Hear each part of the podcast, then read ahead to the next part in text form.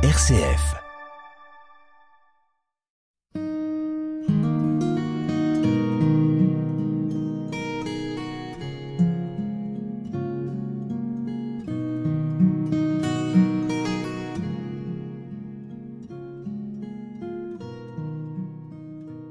Jésus prend avec lui Pierre, Jacques et Jean et les emmène eux seuls à l'écart sur une haute montagne. Et il fut transfiguré devant eux. Ses vêtements devinrent resplendissants, d'une blancheur telle que personne sur terre ne peut obtenir une blancheur pareille. Élie leur apparut avec Moïse, et il s'entretenait avec Jésus. Pierre alors prend la parole et dit à Jésus, Rabbi, il est heureux que nous soyons ici. Dressons donc trois tentes, une pour toi, une pour Moïse et une pour Élie. De fait, ils ne savaient que dire tant était grande leur frayeur.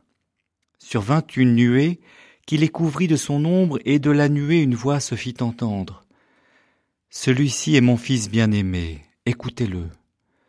Soudain, regardant tout autour, ils ne virent plus que Jésus seul avec eux.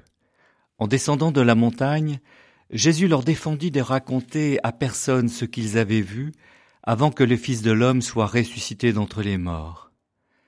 Ils restèrent fermement attachés à cette consigne, tout en se demandant entre eux ce que voulait dire ressuscité d'entre les morts.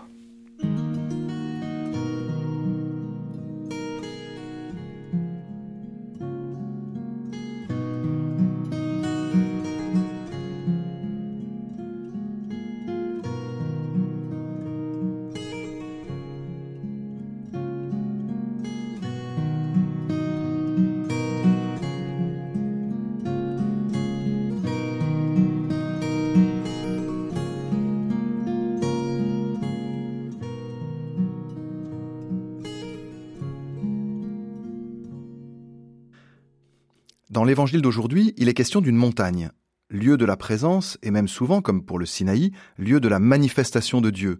Nous sommes passés d'un dimanche à l'autre, du désert à la montagne, du lieu de l'épreuve au lieu de la manifestation glorieuse.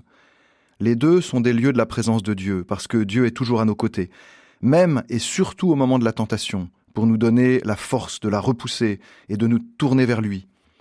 Ce qui est étonnant avec ce récit de la transfiguration, et qui est propre à Marc, c'est le désir de discrétion que Jésus exprime aux apôtres. Jésus leur ordonna de ne raconter à personne ce qu'ils avaient vu avant que le Fils de l'homme soit ressuscité d'entre les morts. Lorsque Jésus demande le silence, c'est souvent en rapport avec sa passion. Nous voyons donc un lien très fort entre cet épisode de la transfiguration et le mystère de la croix.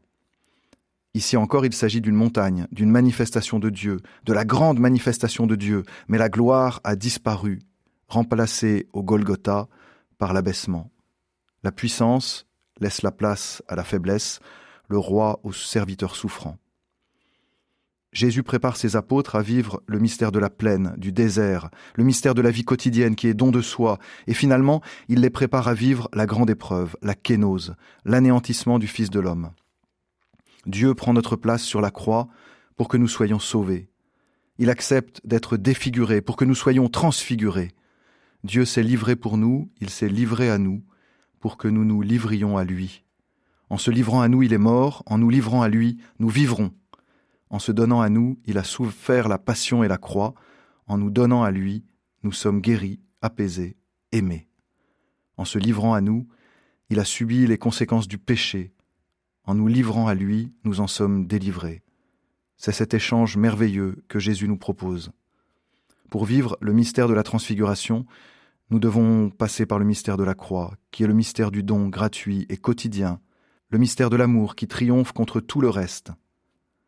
Restons avec Jésus, au désert, ou sur la montagne du Sinaï, ou sur celle du Carmel, ou sur celle du Golgotha, mais surtout restons auprès de Jésus.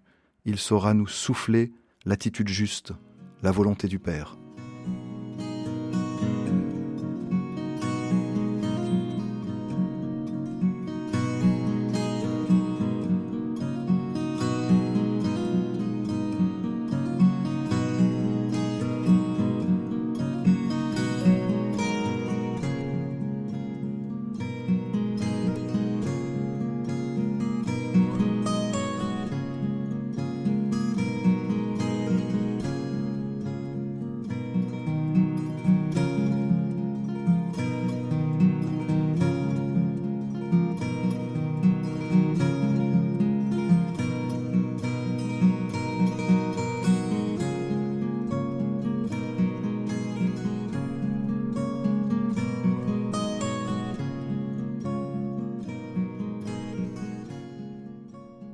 Notre Père qui es aux cieux, que ton nom soit sanctifié, que ton règne vienne, que ta volonté soit faite sur la terre comme au ciel.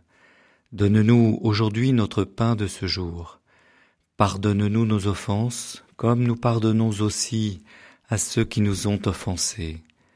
Et ne nous laisse pas entrer en tentation, mais délivre-nous du mal. Car c'est à toi qu'appartiennent le règne, la puissance et la gloire, pour les siècles des siècles. Amen. Celui-ci est mon Fils bien-aimé, écoutez-le, écoutez-le. Celui-ci est mon Fils bien-aimé, écoutez-le,